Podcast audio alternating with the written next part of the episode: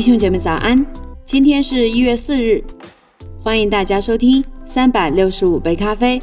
今天我们将继续阅读《使徒行传》第二十章的内容。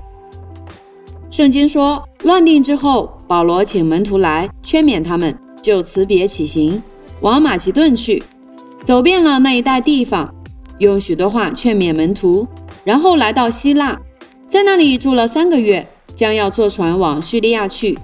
犹太人设计要害他，他就定义从马其顿回去。同他到亚细亚去的有庇利亚人毕罗斯的儿子索巴特、铁萨罗尼迦人亚里达古和西贡都，还有特比人该犹并提摩太，又有亚细亚人推基古和特罗菲摩。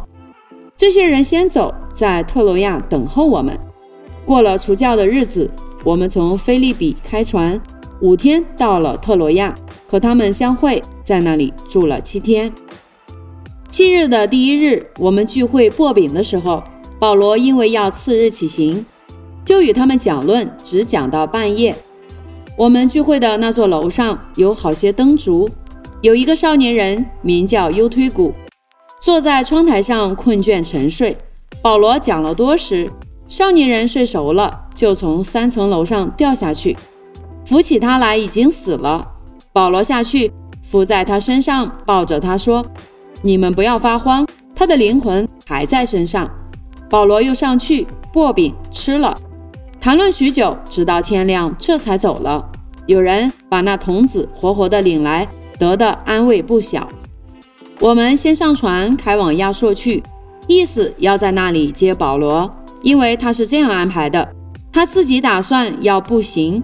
他既在亚硕与我们相会，我们就接他上船，来到米推利尼，从那里开船，次日到了基阿的对面，又次日在萨摩靠岸，又次日来到米利都。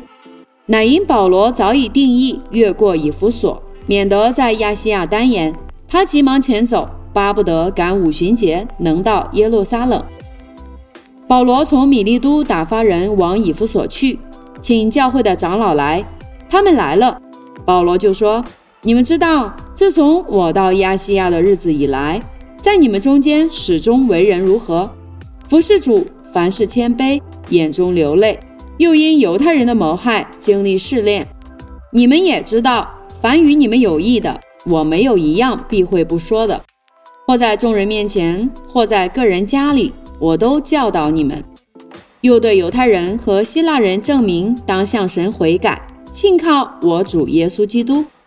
现在我往耶路撒冷去，心甚迫切，不知道在那里要遇见什么事，但知道圣灵在各城里向我指证，说有捆锁与患难等待我。我却不以性命为念，也不看为宝贵，只要行完我的路程，成就我从主耶稣所领受的指示。证明神恩惠的福音。我素常在你们中间来往，传讲神国的道。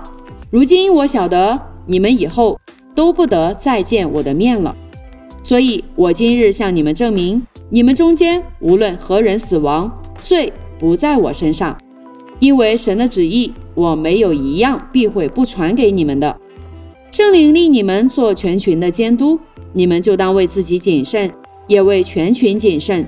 牧养神的教会，就是他用自己血所买来的。我知道我去之后，必有凶暴的豺狼进入你们中间，不爱惜羊群；就是你们中间，也必有人起来说悖拗的话，要引诱门徒跟从他们。所以你们应当警醒，纪念我三年之久，昼夜不住的流泪，劝诫你们个人。如今我把你们交托神和他恩惠的道。这道能建立你们，叫你们和一切成圣的人同得基业。我未曾贪图一个人的金银衣服，我这两只手常供给我和同人的需用，这是你们自己知道的。我凡事给你们做榜样，叫你们知道应当这样劳苦扶助软弱的人，又当纪念主耶稣的话说：施比受更为有福。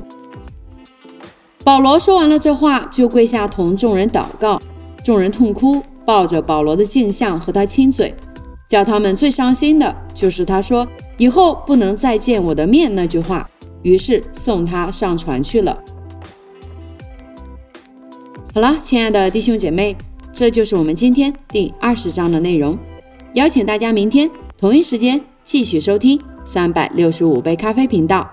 祝福大家拥有愉快的一天，以马内利。